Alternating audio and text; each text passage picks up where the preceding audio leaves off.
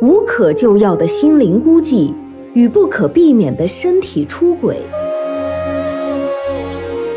震撼心灵的爱情，妻子痛定思痛，决定离婚，开始自己的事业。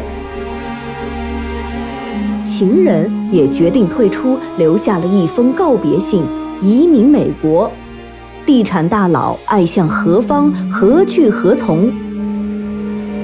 欢迎聆听广播剧《留守男人》，作者米瑞荣，拟音段小初，混音吴桐。第八章，淅淅沥沥的小雨下了整整一个星期，来自北冰洋的季风使圣诞节前的温哥华更加潮湿阴冷。吴婷家门口的石阶上长满了青苔，走路时一不小心就会滑倒。他讨厌这种天气。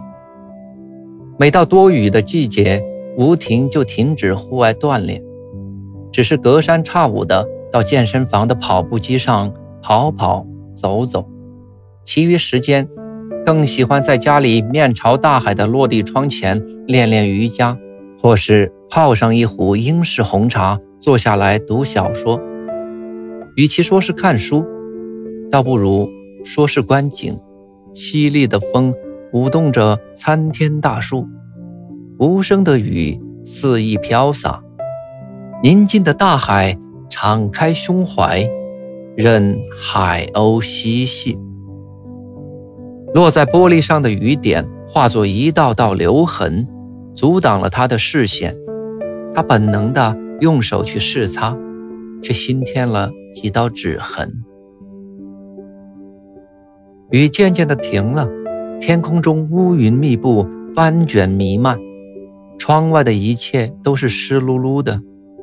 一丝倦意袭来，他放下手里的书，想舒展一下身体，抬起头来远眺海面。突然，他不敢相信自己的眼睛。在远远的海天相连之处，有一片片、一团团黑色的飞行物朝着海岸这边移动，很像科幻片中外星人入侵的场景。他不仅有点慌张，拿起电话给住在他家不远的张姐打电话。当他还没有讲述完所看到的一切时，不愧是老移民的张姐就笑着打断他的话语。没事儿的，吴婷，那是从加拿大最北部飞过来的候鸟，也是我们小时候说的大雁呀。每年这时候，它们都经过我们这里，飞到更南面的美国去躲避寒冷。你看到的可能是今年的第一批。每年呀，有成千上万的候鸟要经过这里，这说明呀，北部已经很冷了。张姐的一番话语让吴婷放下心来。这时，他才看到那不计其数的候鸟越飞越近了。亨利也发出低沉的怒吼。他顾不得外面的寒冷，推开门来到平台上，头顶上数以万计的大雁，几十只一组，排着队，此起彼伏地呼叫着，掠过树梢，掠过房顶。你能清晰地听到它们拍打翅膀的声音。还有呼叫同伴的啼鸣，在健壮头雁的带领下，雁群不时地变换着队形，时而一字形，时而人字形。偶尔也能看到几只掉队的大雁，它们很奋力地追赶着自己的部队。刹那间，吴婷竟被这些候鸟的大迁徙所感动。是啊。天凉了，圣诞节到了。他的候鸟再过两天也要飞越重洋归巢了。还有张姐、小雅，他们的候鸟也要回家了。中午，吴婷他们几个约好一起喝茶，这该是男人们回家前几个女人的最后一次聚会了。吴婷放下手中的书。准备换件衣服出门，这时电话铃响起，接起便听到黄蓉的大嗓门吴姐，你在不在大同华超市？我中午请你吃饭好吗？我想跟你聊聊。对不起啊，黄蓉，我今天已经和几个朋友约好了，在海港酒楼喝午茶，改天吧，好吗？吴婷知道黄蓉挺难的，无奈早有约会。吴姐，都是成都人吧？我可以一起去吗？我也想多认识几个朋友，不会妨碍你们吧？黄蓉早就想打入吴婷他们的圈子里，一听到吴婷他们有聚会，便大胆的提出了要求。吴婷迟疑了一下，说：“嗯，没事的，我们也就是瞎聊一会儿。你来吧，半个小时后我们在海港酒楼见。”谢谢吴姐。你有几个朋友来呀？要不要我带点什么礼物给大家？黄蓉既不失礼貌，又明显是问客杀鸡。不用，你来就行了。他们呀都是有钱的主，哪有你买什么礼物啊？吴婷怕他花冤枉钱。那好，吴姐，我们一会儿见。黄蓉高兴的放下电话。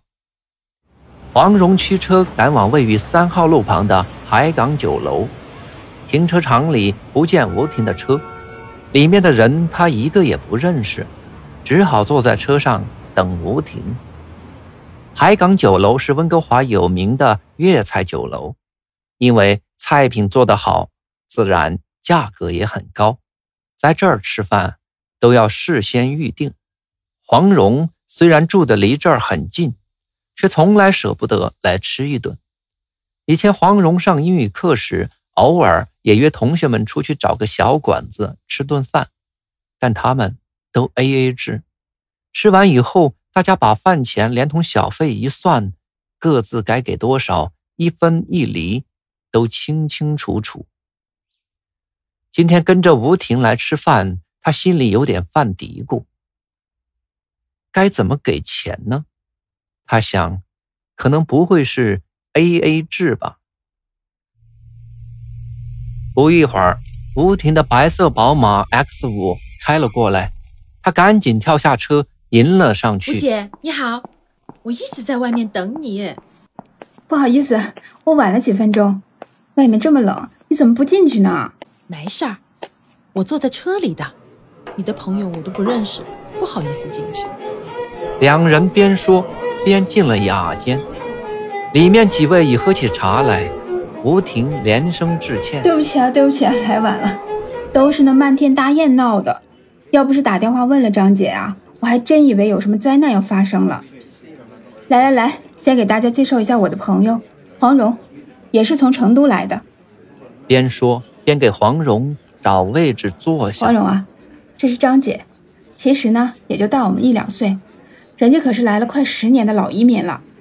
她老公张红是我们家李海的好朋友。也是做房地产的，我们就是被他们忽悠来的。我有事儿啊，都请教他。这是琳达，她是这里最早的移民，十年前来给老公陪读就留下来了，现在是我们中唯一有工作的。这是小雅，年龄可能跟你差不多，先生是做药业的。这是赵飞。吴婷将朋友一一介绍给黄蓉。张姐。他就是那天我在电话里跟你讲过的，他家孩子出事的黄蓉。今天呢，我让他出来跟咱们一起喝喝茶，散散心。吴婷趁着等菜的功夫，接着介绍起黄蓉家的情况。那天啊，吴婷都告诉我了，有些事儿跟老外讲道理是讲不通的，思维方式不一样嘛。你不要在意哈，等孩子大点懂事了就好了。吴婷说的对，出来多交朋友会好过些。张姐招呼黄蓉喝茶，轻声的安慰几句，在旁边听得一头雾水的小雅嚷了起来：“什么事儿？什么事儿呀？给我们也讲一讲啊！”成都人天生爱凑热闹，女人尤甚。住在温哥华的寂寞的成都女人，更是以凑热闹来打发这漫长的。远离男人的日子，黄蓉终于找到了倾诉对象，将心里憋了很久的苦闷一股脑全倒了出来，说的绘声绘色。当然也没有忘记炫耀他们家卫东以前出差都是坐商务舱和住五星级酒店，唯独忽略了卫东刚来时在加油站打工那码事儿。大家边吃边听边感叹，都为黄蓉的遭遇鸣不平。黄蓉趁大家议论的空子，瞄了一眼桌上的美味佳肴，张姐赶紧招呼她趁热吃。黄蓉面前是一盘金灿灿的油炸的小肉块，她夹起来咬了一口，竟是脆酥脆酥的。吴婷急忙介绍：“好吃吧？这叫油炸掌中宝，就是鸡脚掌的那一点肉，用油炸出来。你多吃一点啊。”黄蓉听了，暗自嘀咕：“太腐败了。小时候在农村时，听妈妈讲过，刘文彩的小老婆只吃鸭掌。”其他部分都丢掉或者给下人吃，当时就觉得太过分了。那要杀多少鸭子啊？可和眼下比，不过是小巫见大巫而已。哼，什么掌中宝，不就是犄角上那点老茧吗？就在这时，服务员又端上了一盘包子，黄蓉夹起一个，一口咬了下去。吴婷忙说：“很烫。”不过。已经来不及了，黄蓉只觉得一股热流涌进嘴里，烫得她吐又不好意思吐，吞又吞不下去，只好尴尬的傻笑着。这叫金沙包，又叫流沙包，馅儿啊是咸鸭蛋的蛋黄做的。没关系，第一次吃的时候我们都被烫到过。这边吴婷给黄蓉介绍着餐桌上的菜肴，那边几个姐妹们。还在七嘴八舌的议论着黄蓉的家事。这些老外真是有毛病，管管自己的孩子都不行，那不教育孩子，这社会不就乱了吗？赵飞边吃边说：“哎，我说啊，咱们中国的幼儿教育也是有问题。你看我们家杰克过来的时候快四岁了，在国内看的电视片都是什么哪吒闹海、黑猫警长、孙悟空大闹天宫、喜羊羊和灰太狼什么的。”全是打打杀杀的内容，人家老外就一部《天线宝宝》，什么打斗都没有，可全世界的小孩都爱看呀。还有老美制作的《猫和老鼠》，人家打归打，可始终都是一对欢喜冤家。哎，这叫什么？这就叫和谐。小雅有自己的想法，嗯，就是就是，我们家小宝一天到晚舞枪弄剑，打打杀杀的，哼，要我演坏人，他当警察。都是跟黑猫警长学的。黄蓉嘴里包着菜，还忍不住插嘴：“所以啊，我们就是要经常聚在一起交流交流，怎么教育孩子，不要辛辛苦苦做了几年移民监，结果孩子都没教育好，那才冤啊！”赵飞和小雅的孩子都小，所以最有感触。这个问题，张姐最有发言权。他们家是成都移民中最早来到温哥华的。说起移民的艰辛，张姐自有一番感慨。当年张姐他们一家人来到温哥华时，举目无亲，没有朋友，不懂英语。张姐的先生张红也是做房地产的。一九九七年随考察团到过美国和加拿大，当时就觉得。加拿大环境好，人口少，教育发达，不像美国那么乱，所以一时兴起，回家就开始办理移民。他们移民的主要考量就是要给孩子一个好的成长环境。那时候办理移民的人还不是很多，不到一年就批下来了。结果一点准备都没有，一家人拎上几口大箱子。就到了加拿大。那时候呀，别说懂英语，我连普通话也说不好呀，也没出过国。就这样晕晕乎乎的坐了十多个小时的飞机，到了温哥华，帮忙办理移民的人把我们送到酒店，收了几百加元的接送费就走了。到了晚上呀，人家又来陪我们吃了一顿饭，这回倒没收钱，就是带了一大家子人来吃。那时候我们才叫傻了眼，我儿刚上小学，没学过英语，我们两个呀，更是一句不懂。最开始住在酒店，门儿也不敢出。张姐，那你们吃饭怎么办呢？黄蓉听得津津有味，忍不住问道：“感谢聆听、关注、分享，本章播出完毕，敬请期待下一章节。”